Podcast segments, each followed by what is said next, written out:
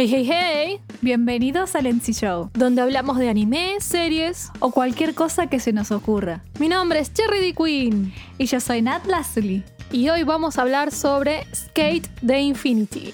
O Skate o como sea que lo conozcan, la serie del año, que todos estuvieron loquitos. Twitter estuvo bastante loco y fue como...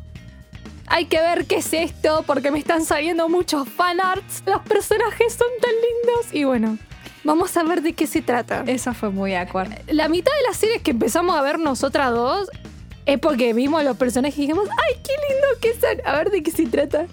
Qué awkward que fue eso. Es la verdad. It's the truth. No paraste a respirar un segundo, fue gracioso. ¿Te gustó? Gracias. Bueno, eh, ¿por qué decidimos hablar de esto? Porque pintó. Eh, eh, Sí, como todo. Como todas las decisiones que son en este programa, eh, la mitad es porque pintó, porque copó y porque nada. Eso. Te dejo, te dejo a vos porque hoy estoy tipo chaotic energy full. Sí, sí, sí. te dejo sí. hablar, Nat. Estás como. como mm. En fin, hablemos un poco de Skate Infinity. Skate Infinity es una serie de anime original creada por Hiroko Utsumi, que es una directora y también animadora que trabajó mucho en Kyoto Animation y es la directora de Free y la de Banana Fish. Pero nada, es una mujer que tiene un montón de experiencia en, tipo, en un montón de animes. Ah, y la serie está producida por el estudio de animación Bones, conocido ya por hacer series como Full Metal Alchemist, Soul Eater, Mob Psycho, Boku no Hero Academia, bla bla. Mm. Muy bien, como ya dije. Eh, la serie es original, pero salió como una pequeña cosa de manga. Una cosa. Una cosa, unos capítulos de mangas que se llaman Skate Chill Out y que salen en la revista Young Ace Up de la editorial Kadokawa Shoten. Muy bien, vamos con el breve argumento. A ver, chicos, saquen sus relojes.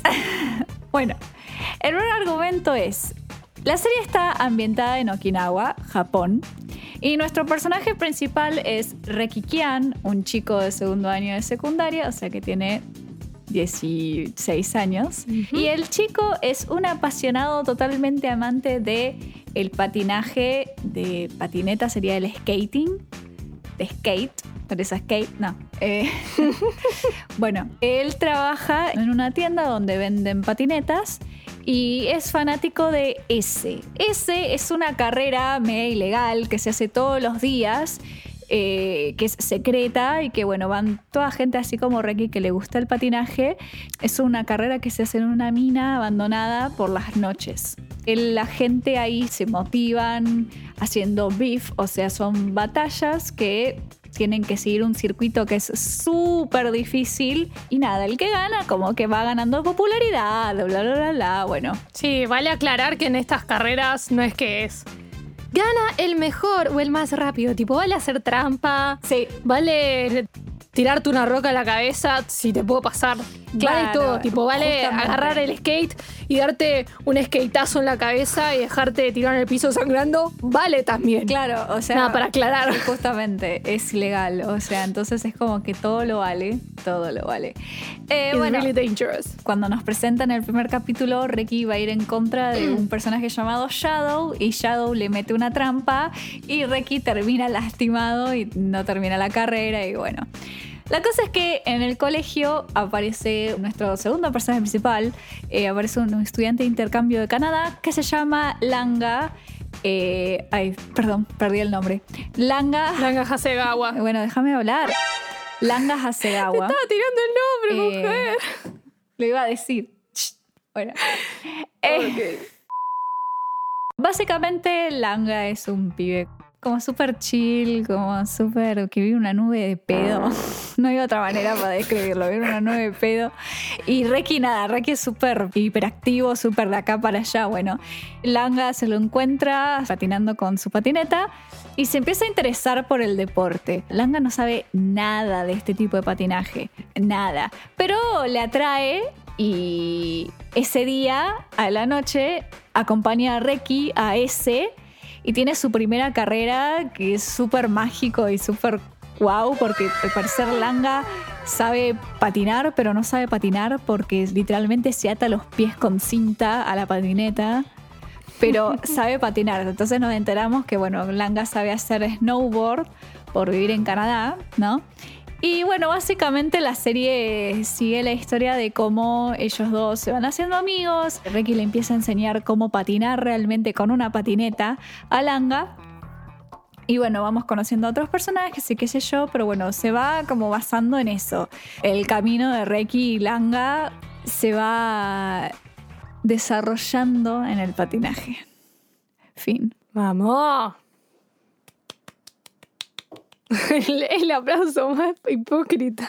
Horrible ese aplauso. Bien, ya terminó con el agrupento. Excelente.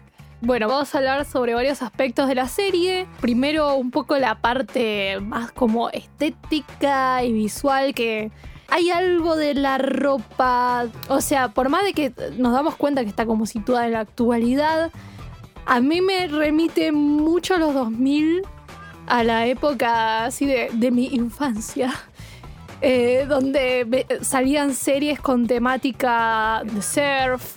No recuerdo exactamente si había de skate, pero sí me acuerdo que había una en Nickelodeon de surf que tenía como todo este estilo de la ropa, de los grafitis, del look así medio street. Eh, y se me fue el nombre y me quiero matar.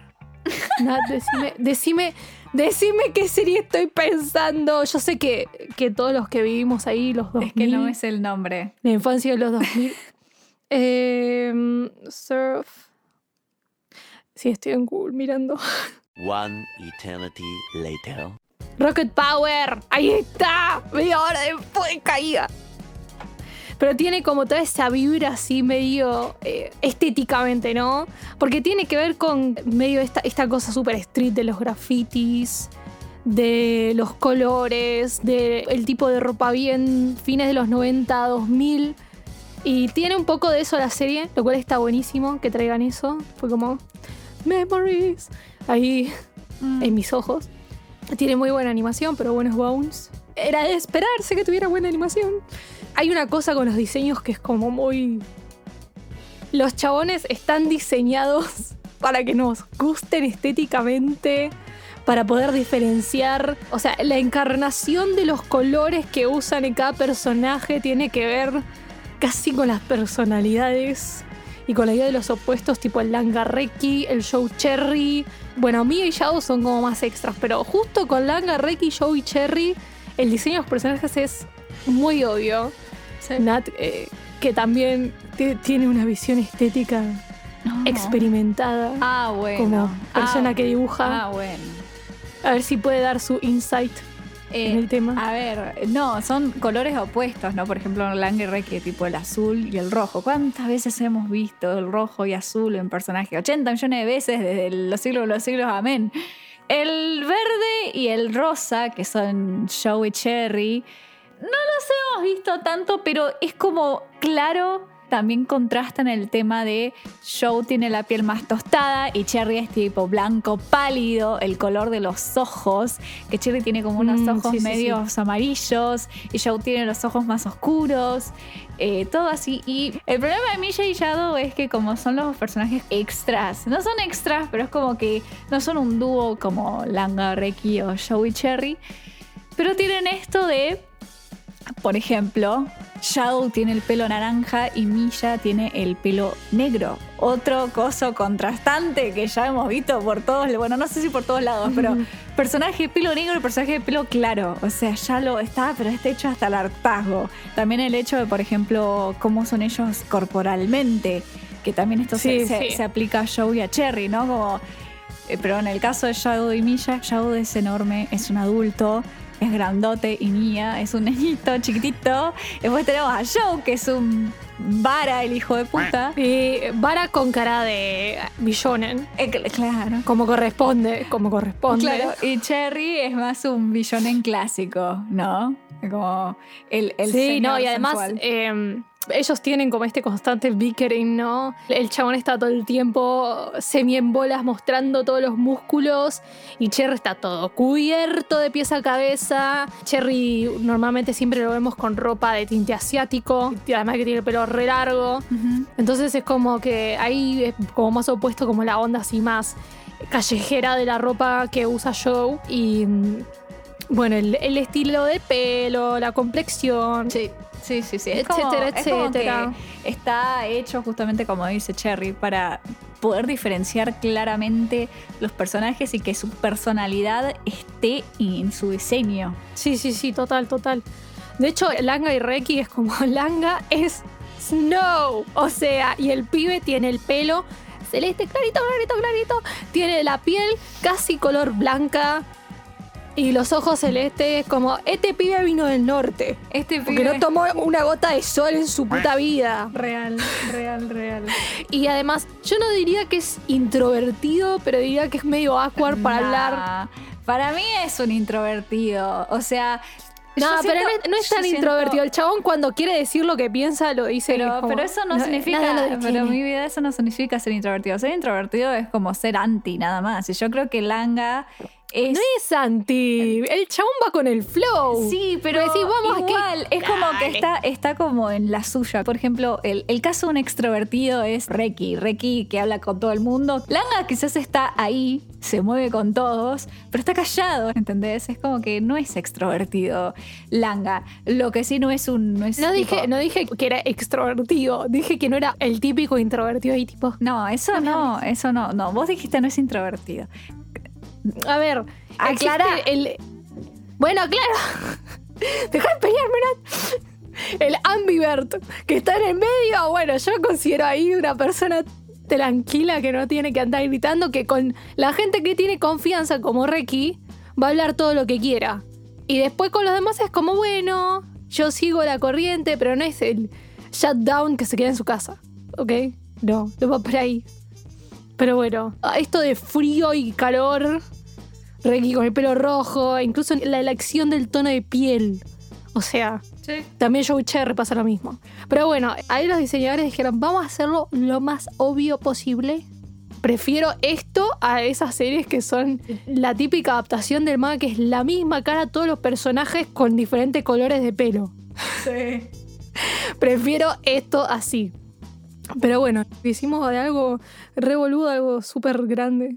Como siempre, de costumbre, peleando por boludeces. Sigamos. Bueno, eh, claramente es un anime que se llama Skate. ¿Qué género va a ser? Es un Spokon, es un anime de deporte, ¿sí? Que tiene la cosa típica del anime de deporte. Primero, la felicidad a través del deporte. Reiki está tipo machacando, ¿no? La mitad de la serie que el skate es fan. Que es pasarla bien. Punto. En un momento medio que se le olvida que es esa época oscura por el capítulo 7. Pero no importa. Pasan un par de cositas y es como, ah, cierto que yo patinaba porque me divertía mucho. Así que la moraleja de la serie es ser feliz cuando uno patina. Así que felicidad del deporte, género poco típico, checklist, tiki, está bien. Después tenemos esta idea de que Langa encuentra un nuevo deporte. O sea, Langa conectaba con el snowboard por el padre, ¿no? El padre le enseñó el snowboard, él estaba feliz y cuando el padre fallece, ya es como que está desencantado, ¿no? Y era un poco la preocupación de la madre también al mudarse de Canadá a Japón. Y era que él tenía el pie ahí medio deprimido porque perdió al padre, porque ya no hace más snowboard. Y gracias a Reki, el señor conoce el skate, que está tipo ahí a dos pasos del snowboard. Entonces no es una adaptación tan complicada y encuentra un nuevo pasatiempo y vuelve como a encontrar la felicidad, ponele eso que le hacía que el corazón le hiciera doki doki. Literal, tipo, la serie está así tipo, estoy feliz patinando y se toca el pechito ahí. Cuando está tipo así, excitada y tipo, vamos a patinar. Nada, el deporte también como una manera de lidiar con ese, ¿cómo se llama? Esa pérdida y de, también de conectar con otras personas, ¿no? Eso es. en la trama era cuando tienen su pelea, la pelea de Reki Langa. Langa ya cuando está patinando contra otros y Reki no está ahí para apoyarlo, él está como, bueno, pero ¿por qué no me siento tan feliz y extasiado patinando? Y era porque necesitaba que el otro estuviese ahí tipo, dale, vos podés, amigo. Y como no estaba, no sentía eso. Y bueno, entonces es el deporte como una manera de conectar con otras personas, ¿no? Así es. Pero bueno, cosas típicas del género Spokon. No sé qué, ¿hay alguna cosa más que tenga? Ah, bueno, la parte más técnica. sí, ¿me dejas hablar? Sí, está bien. Pero No, no, te pregunto. La serie, como bien dijo Cherry, es del género Spokon, pero, o sea, tiene partes realistas, lo que sería como en la vida real, que es la parte técnica de lo último que dijo Cherry. La enseñanza que le hace Reki a Langa sobre todos los trucos, o, o sea, empiezan con lo más básico, porque Langa no sabe pararse arriba de una patineta y no irse a la mierda. Eh, como cualquier persona normal, ¿no? Entonces, Reki le empieza enseñando de manera normal. Y toda esa parte de aprendizaje, que si bien está súper rápido, vamos a decir la verdad, pero bueno, se podría, entre comillas, justificar porque Langa sabe de snowboard. Igual no. Obviamente esto es donde la serie juega con lo real y no lo real, ¿no? La parte de enseñanza tiene su parte realista, como Langa se lastima o los problemas que tiene que son completamente naturales porque no tiene ni idea de cómo pararse de una patineta, pero aprende demasiado rápido. Y el hecho de que las competencias en esta carrera S son totalmente irreales, son totalmente inhumanas, o sea, son caminos súper complicados, súper peligrosos. Que los, un terreno que no está preparado, la, la Claro. pista es tierra. La- claro, la pista es de roca, de tierra, o sea, lugares que no puede andar una patineta, porque se supone que la patineta está hecha como para ir en el asfalto, o por lo menos en un suelo que sea duro y liso. Y, y créeme que la tierra y la roca, no. Entonces, De duro y liso no tiene nada. Claro, entonces ya empieza como medio así y también el hecho de que hacen giros, trucos, cosas totalmente inhumanas que es como, ok. Hay cosas y cosas. Hay por momentos donde decís uno, che, esto tiene pinta de ser como medio sacado. Uno también lo siente medio sacado porque vos lo ves y es como, eh, Langa, aprendiste hace dos días a patinar. ¿Cómo carancho estás haciendo esto, no? No importa que hayas hecho snowboard desde los tres años, no me importa. Pero por ahí estos trucos son reales. Lo que pasa es que nosotros como espectador es como que no los podemos registrar. Después sí, el chabón va y hace cosas que son imposibles. Sí. ¿Ok?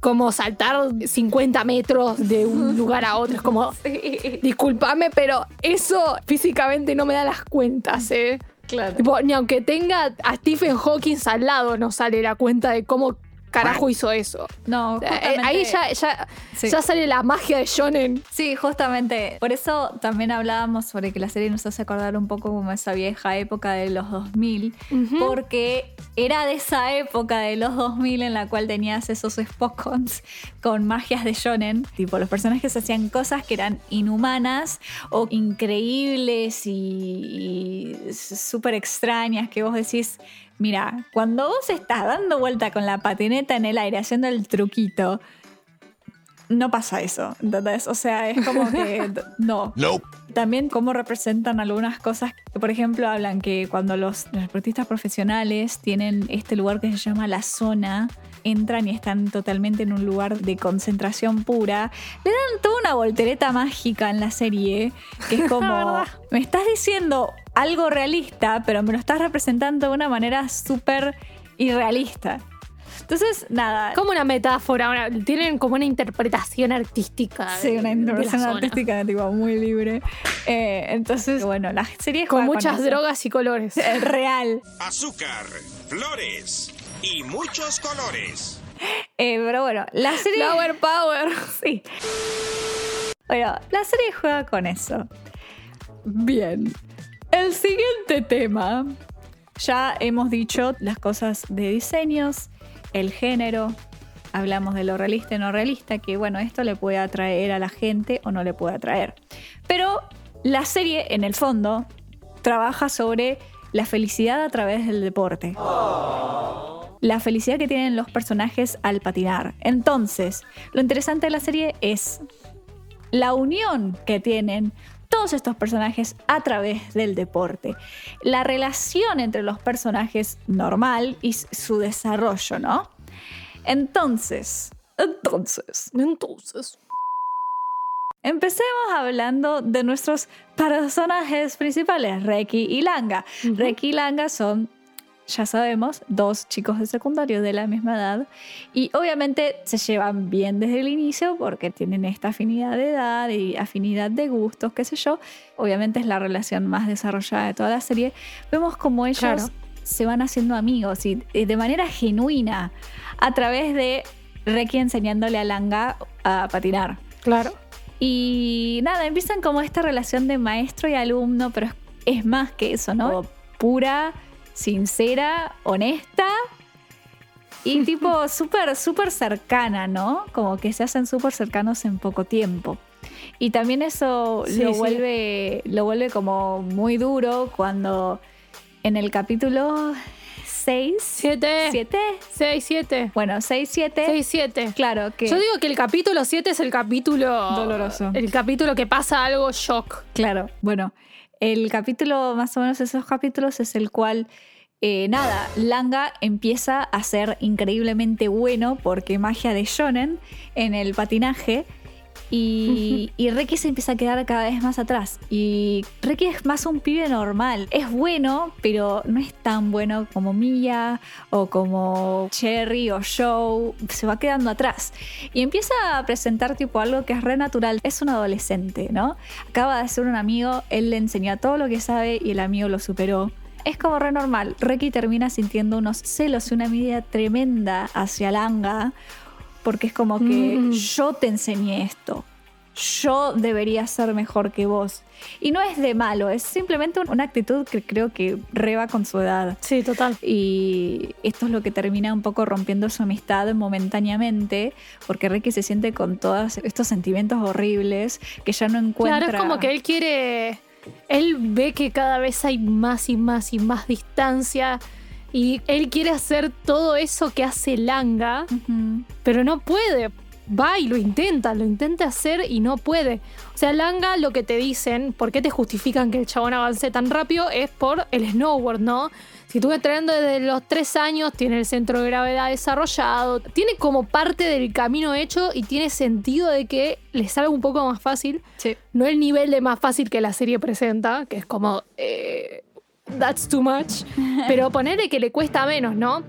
Y lo hace avanzar más rápido. Entonces, todo el tiempo ahí está Reki comparándose con Langa y viendo lo increíble que es, porque en, en un principio.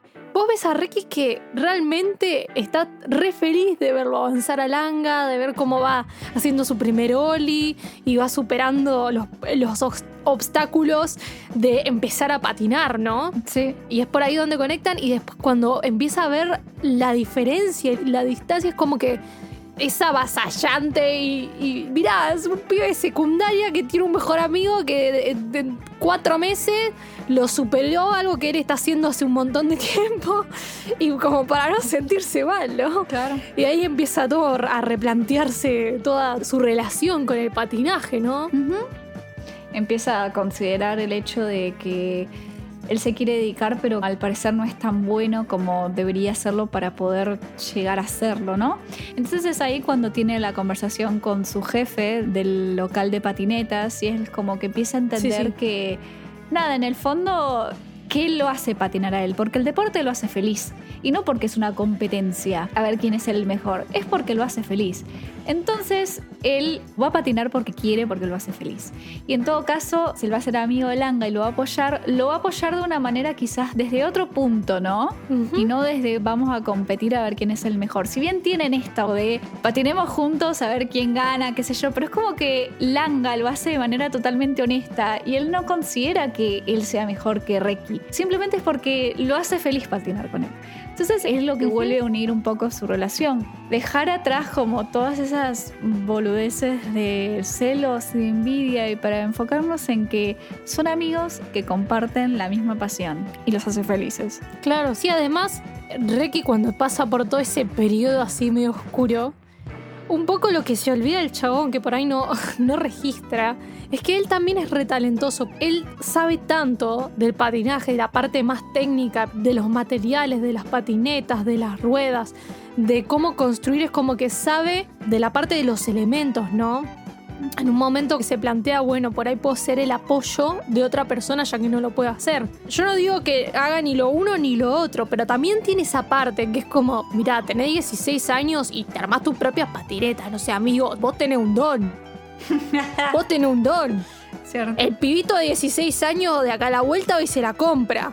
Vos te la estás armando solito y te compras todas las revistitas hablando de, de los últimos modelos de patineta, de la ruedita, del no sé qué corchín.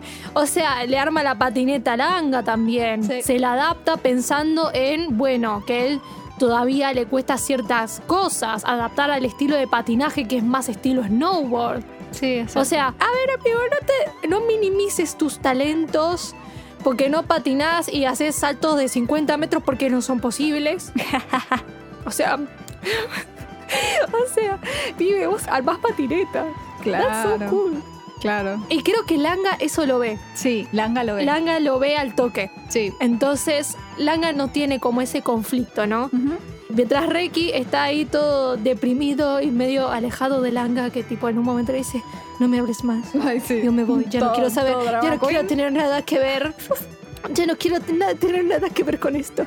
El pibe se va ahí y el otro está re deprimido. Ya no siente la misma excitación de, ay, estoy patinando, no importa que esté patinando contra Adam, después vamos a hablar de él, que es el, el malo de la El película. malardo. Es el villano. Y por más de que en un principio, cuando él patina por primera vez con él, está tipo, "Ah, es muy buen patinador, qué bueno, la, la, la", y está así con todo re éxito, es como, si no tengo a mi amigo ahí, haciéndome el aguante, pierde sentido, porque justamente esta es la idea de que ya planteamos antes, que es el unirnos o unirse a través del amor a un deporte. Claro. Es como, yo no hago skate por el skate en sí.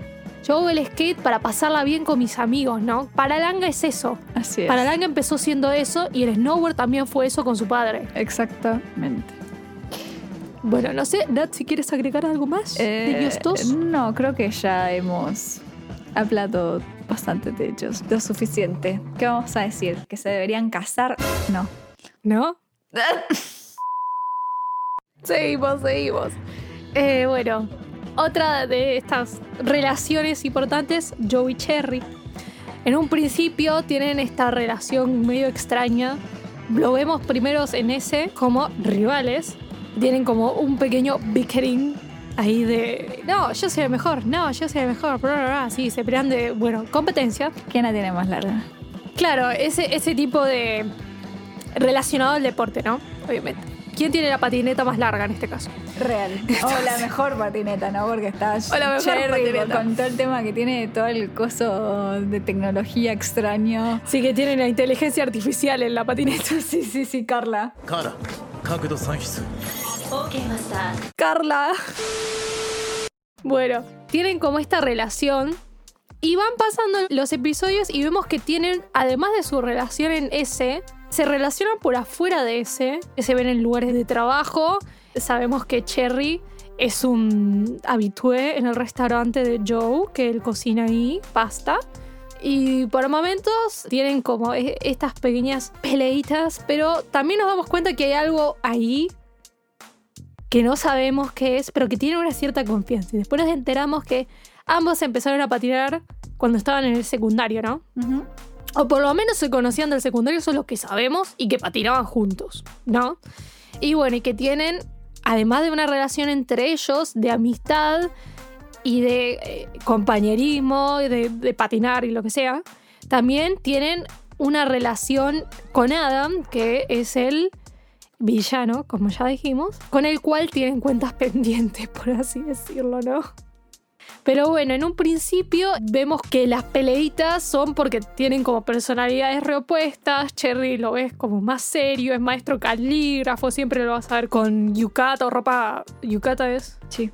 Eh, después tenemos a Joe, como ya dijimos, desde la parte de, de la ropa también, pero bueno, desde su personalidad es un Casanova, está todo el tiempo con una mina debajo de cada brazo, ahí intentándosela chamullar. Y Cherry dice, ay, sos un gorila asqueroso. Y bueno, es como la joda de la relación. Pero en realidad se conocen de tantos años que después cuando tienen que hablar de Adam y decir, bueno, vamos a competir contra este pibe para darle una lección, que es un boludo, ahí te das cuenta que hay una confianza. Claro, exactamente. Se nota que ellos se tienen mucha estima en el fondo, aunque sean tipo, nos peleamos todo el día. Cuando, spoiler alert, en los capítulos finales es la competencia final contra, sería todos contra todos, y está Adam. Y a Adam le toca pelear contra Cherry, le mete un patinazo, una patinetazo. Skateazo en la cara. Claro, un patinetazo en la cara a Cherry, Adam, tipo agarra la patita y literal le pega con eso en la cabeza. O sea, tipo, lo dejó en coma. Knockout. Y Joe se pone como re, no, ¡ay Dios! Aparte está el hecho de que ellos se llaman por los nombres y no por Joe y Cherry, porque Joe y Cherry son sobrenombres que ellos tienen. Ellos se llaman Koshiro y Kaoru y se dicen de esa manera porque justamente son amigos de la secundaria. Pero bueno, nada, es como que de a poquito nos van introduciendo su relación, ¿no? Y es como que al final cobra importancia, ¿no? Su relación. Sí, sí, sí. Cuando le pegan el skateazo en la cara, el primero que salta ahí a ver qué le pasó es Joe. Sí, obvio. Estás ahí tipo, ¿qué te pasó? Y, ¿Estás hecho mierda? y mira, si te meten un patinetazo en la cabeza, yo también saldría re loca a decirte, che, ¿estás bien? ¿Estás viva? Te puse en el testamento. Bueno, siguiente. Siguiente. Seguimos con Adam Y Tadashi. Tadashi. Exactamente. Ah, empiece usted, empiece usted. Bueno. Adam, como ya repetimos como cuatro veces, es el pichano de la historia. Vamos a escuchar otra historia. Es un pseudo político político. Viene de una familia súper adinerada y Tadashi es su mayordomo personal, Secretario. secretario, eh, sadomaso. esclavo. Sí. Eh, bueno, Slave. Ahí, su perro. Su perro. Lo dice él, no lo digo yo. Claro, bueno, entonces tienen esta relación de amo y sirviente, literal. Pero bueno, su relación no siempre fue así. Cuando nos presentan a Adam, que nosotros, nosotros, perdón, no nosotras, nosotros, Nosotros. no, No. eh, nosotras descubrimos que Adam es el que organiza ese, ¿no? Y al mismo tiempo de día es una figura pública. Bueno, nos enteramos que Adam está medio tocadito del cerebro, mal. Eh, empieza a tener como esta obsesión con Langa porque Langa trae cosas nuevas al skate y lo emociona, ¿no?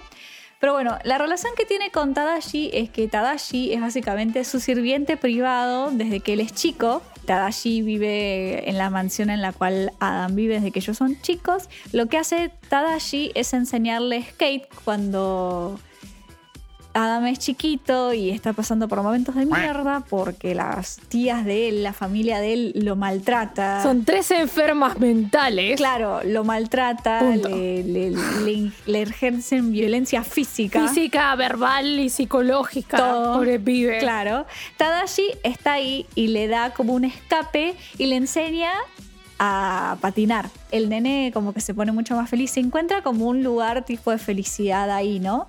Y bueno, van pasando los años, te enteras que conoce a Cherry, que conoce a Joe cuando ellos son jóvenes. Y el problema es que cada vez Adam se pone más turbio, cada vez más peligrosas las cosas que hace. Y es ahí cuando Joe y Cherry le dicen, adiós, perra. Es como que se separan por su propio bien, pero... Si igual Adam decía que se iba a Estados Unidos a estudiar, me parece. Sí, también, pero también está el hecho de que este chabón se está yendo de mambo y no sabemos cómo parar. Sí, es verdad. Y Tadashi sigue ahí y empieza a, a ponerse en este lugar de que se siente culpable por haberle enseñado a patinar y siente que tiene que hacerse cargo de lo que hoy en día Adam hace, que Sí, se está metiendo sí, sí, en un montón de quilombos. Sí, además de que hay que tener en cuenta que hay como un momento de traición. Adam se siente traicionado porque el padre de Adam le encuentra la patineta y se la quema. Y vos ves que está Tadashi ahí atrás, ve que Adam está mal y él dice que no tiene una opinión. Cuando lo que claramente Adam ahí necesitaba es que Tadashi fuese su amigo y no su sirviente Exacto. y saliese a defenderlo. Entonces se siente traicionado y se siente abandonado y que no puede confiar en nadie, que está solo, ¿no? O sea, Adam es un personaje que está muy interesante, está muy traumado y siento que se le pudo haber desarrollado incluso más. Pero bueno, esa sería como una de las críticas. Pero la cuestión es que es un pibe que vivió siempre bajo presión porque está en una familia de políticos. Él va a heredar una posición de político, entonces tiene una exigencia académica, una exigencia de lo que va a pasar con su vida, tiene todo digitado por las tías. Y el único respiro que tenía era el patinaje, que se lo enseñó Tadashi. Y en ese momento, cuando eran chiquitos, son amigos. Y cuando recibe esta traición por parte de Tadashi, que lo obligan a dejar el patinaje por un tiempo que se tiene que ir a estudiar, ahí se siente solo. Y cuando ya lo vemos en la actualidad, tenemos un Adam que es un político, está siguiendo los pasos de lo que le ordenan las tías, ponerle, manteniendo esa posición, esa exigencia, en un mundo que es medio corrupta la cuestión de su partido y qué sé yo. Pero a la vez el chabón es como que toda su parte de deseo y de disfrute está abocado a skate y a ese. Y por eso es como que se recarga de una manera negativa, ¿no? Es como que nada, esta relación con Tadashi es medio extraño porque es como que llegan a una buena conclusión, ponele. O sea, es como llegamos al último capítulo, Langa le enseñó qué era la felicidad patinando, que es básicamente patinar con amigos. Ahí tiene unos flashbacks de Tadashi y él patinando cuando eran chiquitos. Y el chabón le dice, resolviendo una, una de las situaciones del plot más de la política, ponele, le dice, vos te pensabas que te iba a dejar ir si sos mi perro. Y el chabón se sonroja. Y es cuando decimos, what the fuck.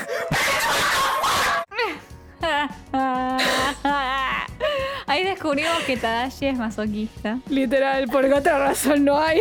Real, es como, mmm, señor, ¿por qué? Está bien que por ahí lo consideras tu amigo, pero flaco. Pero amigo. Sonrojarte porque te dicen que sos su perro. Cuestionable. Cuestionable. Sí. Bueno, hablamos un poco de Adam. Bueno. Adam solo, Bueno, de la parte más del diseño. sí. Bueno, Adam es un personaje que es una persona muy nefasta, pero más allá de eso.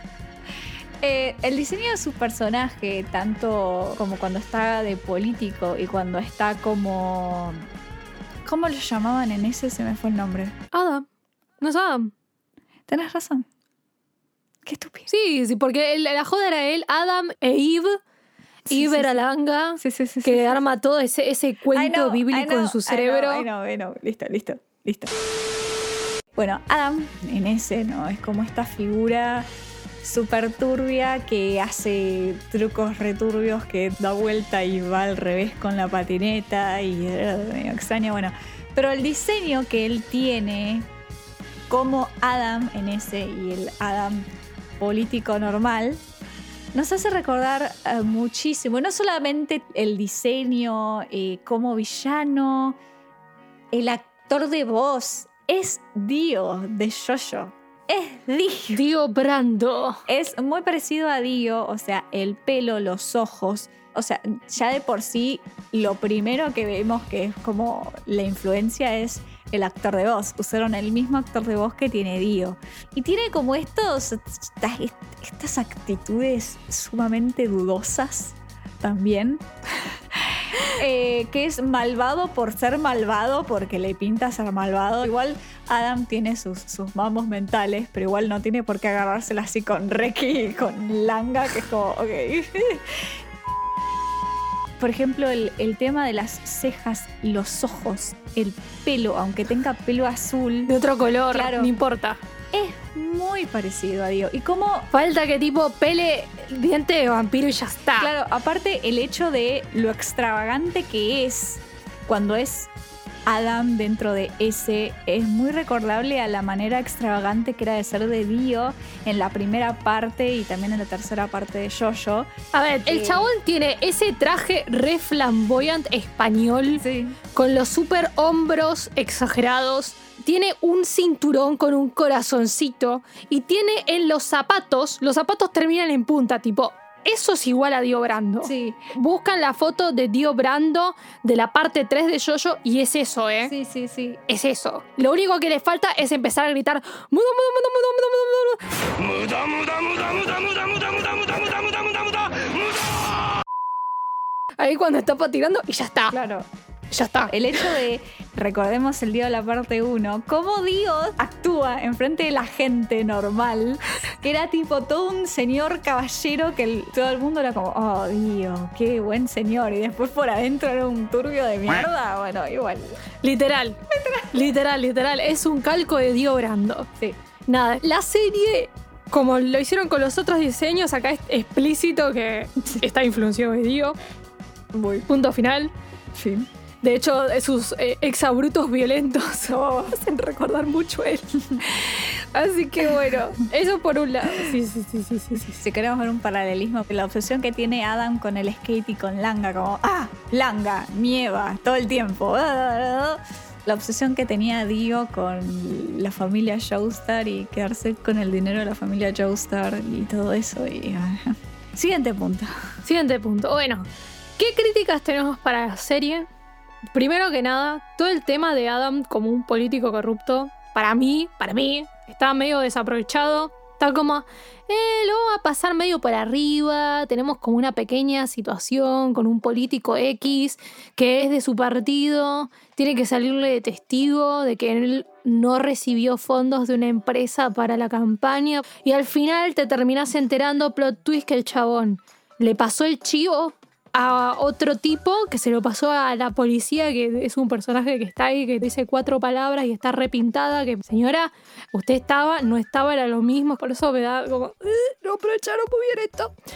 Y le, le pasan el chivo de que este chabón, en efecto, tenía esta malversación de los fondos eh, para la campaña y bla, bla, bla. Y más o menos lo que hizo el chabón fue quemó a este chabón para él convertirse en el líder de su partido. O sea, hizo una maniobra corrupta de política que está como medio pasado por arriba, que hubiese estado interesante verla más, ¿no? Porque el personaje de Adam está tan consumido por su obsesión con el skate, con ese, con Langa, con la competencia, con conseguir la manera de poder competir con él, qué sé yo. O sea, el chabón literal está en medio de una conferencia y sale allí al costado y dice, eh, tal chabón no puede competir porque le acaban de pegar un batazo en la cabeza.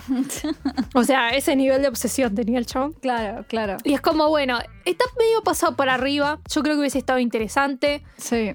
todo el tema de Adam en general, su pasado, es como que está lo justo y necesario. Y eso va al punto siguiente. Exacto. Como decimos, en el fondo la serie es una serie corta de 12 capítulos, ¿no? Y el hecho es que en 12 capítulos, teniendo en cuenta que el problema principal, el conflicto principal de la historia pasa por otro lado, no hay suficiente tiempo para dedicarle lo que necesita los pasados y todo el desarrollo de personajes de cada uno, ¿no? No es solamente en Adam, porque justamente lo de Adam era como lo más interesante de la historia, pero es como que no nos dejan muy en claro tampoco, por ejemplo, el pasado de Reki, de Langa, de, De Joey de Cherry, Joey Cherry. Es como de que, Mia. claro, es como que nos dan un poco en el capítulo en el cual ellos son el principal y después está lavado. O sea, no nos dan eso, pero nos dan un capítulo de playa. Legal. El capítulo de playa es obligatorio, Es ¿viste? claro, el, el capítulo de playa es uno de los capítulos más graciosos y creo que más bonitos de la serie porque es como que ah, descansamos de Adam y sus problemas mentales. Llevamos a Reiki a una isla, a unas termas a recuperar su brazo roto. Real. Nos presentan ese capítulo hermoso para después presentarnos el capítulo triste. Exacto.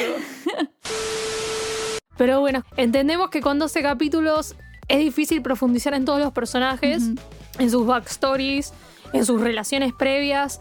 Es como que, para mí, si me hubiesen hecho lo mismo en 25 capítulos, hubiesen podido darle mayor profundidad a la relación de Joe y Cherry, Totalmente. a su pasado con Adam. O sea, como entender un poco más por qué Adam tiene tantos problemas mentales. O sea, Sí. lo que muestran es lo justo y lo necesario como para entenderlo y uno puede o pasarlo medio por arriba porque estamos más concentrados en los momentos donde compiten o intentar hacer hipótesis según lo que uno ve, ¿no? Porque es como, está ahí, pero hay como que pensarlo un poquito, ¿no? Entonces, Sí. yo intuyo que Adam tiene un montón de traumas mentales porque tiene tres tías que están locas, que le golpeaban con la reglita en los bracitos y le decían, lo hacemos porque te queremos. Y el pibe ahí con la cara de muerte les respondía, gracias tías por amarme. Entonces sí, obviamente el pibe asoció en su cerebro que el amor se demuestra con violencia. Entonces todas las veces que compite con alguien que él ama, entre comillas, ama su manera de hacer skate y quiere competir con esa persona, se lo va a demostrar con violencia, pegándole un raquetazo en la, ca- un, raquetazo en la cabeza. Un raqueta, bueno, es como un raquetazo, la manera que skate le hace ¡prá! en la cara, ¿viste? Entonces, Incluso también es una manera de. También lo hace, por ejemplo, con Reki y con Cherry, que no los considera rivales dignos. Entonces también lo hace de una manera de. No te banco. ¡Pum! Y pobrecito O sea, no, lo cagó a trompadas. No, a Reki- A Reki lo caga a O trompadas. sea, sí, al final de la serie, pero cuando le rompe el brazo, eh, no le rompe el brazo a él, pero a Cherry le metió un raquetazo y lo dejó en un raquetazo. Un empatinatazo que lo dejó en silla de ruedas. O sea, terrible. Fue como, "Mm, ¿sabes qué? Me cansé de jugar. ¡Pra! Real. Yo me acuerdo de haberlo visto y, por primera vez y quedé tipo. Oh my god! Es como ese capítulo de Haikyuu que vemos a Daichi caer al piso y no se levanta. Y todo el mundo estaba tipo entrado en pánico. ¡Está muerto! Que bueno, todavía, más o que todavía se enjoda diciendo que se murió. Así que por lo menos en el, el mismo capítulo resolvieron y lo llevaron al hospital. Porque si lo hubiesen dejado como cliffhanger, Twitter hubiese explotado. ¿Cómo no se les ocurrió? ¿Cómo no se les ocurrió? Bueno, no importa. Ok. Entonces, moraleja es que hubiese estado más piola si me hacían el doble de capítulos Sí. y podíamos profundizar en todos los personajes extras, incluso en Mía mismo también, que está muy buena su historia así del pasado de... Es como lo que le pasa a Langa con Reki, pero versión chiquita Sí. y perdiendo todas sus relaciones. Claro. Es como Langa went wrong. No, bueno. Nada, la conclusión de este programa es: Skate Infinity es una serie bonita, no es nada del otro mundo, no trae nada nuevo a la mesa, pero es una serie bonita, es divertida, es entretenida para pasar el tiempo, tiene sus problemas. No es perfecta, pero ni en pedo. Y, y nada, pero es como que dentro de sí misma, como tiene tanto estilo y lo que trae de nuevo, entre comillas, que te trae el tema del patinaje de patineta, que no, no, no es algo que esté muy visto. Eso es original, por ese lado la serie es original. Que no esté muy visto hoy en día. Claro. Es como Sí, que por sí, ahí sí. estaba muy de moda en los 2000. Claro, claro. Pero también a nivel diseño y estilo, que la serie está a un nivel visual tipo muy lindo. La verdad que la serie está en ese sentido. Sí, muy buen opening y ending, ¿eh? También. Hay que resaltar. También. La música está buena. Cómo le- les componen estas piezas a Adam. Tienen este estilo medio español por momentos, que va con el traje, que es de torero. La, la música está piola porque también va con la estética así como cool del skate. Como usan el bajo un montón. Nada, estas son ñoñeces de música, pero que acompañan con la parte visual. Muy bien. Y bueno, está piola para pasar el rato, para pasarla lindo. Claro, es como. Para después ir a Twitter y leerte 80 fics. Oh, no, No. no. Pues, o sea, ¿O depende no? de lo que te guste. Pero la serie no, no es nada súper deep, no es nada súper nuevo. No lo pretende Pero- tampoco, ¿eh? Claro, no lo pretende. Es como, no es una serie pretenciosa, nada más es como divertida y para pasar el rato y eso. Ya está. Así que nada, ya saben, si les gustó dale like y compartilo con tus amigos y seguinos en nuestras redes y bla bla bla bla bla bla bla bla Y si no etcétera. te gustó, compartirlo igual. Obvio, obvio, obvio, sí, total, totalmente. Compartilo, criticanos en Twitter, Dale. Nos la rebancamos. Así que bueno, nada, les mandamos un saludo. eso ha sido todo por hoy, amigos. Espero que les haya gustado y adiosito. Nos vimos. Bye bye. Adiós. Chao.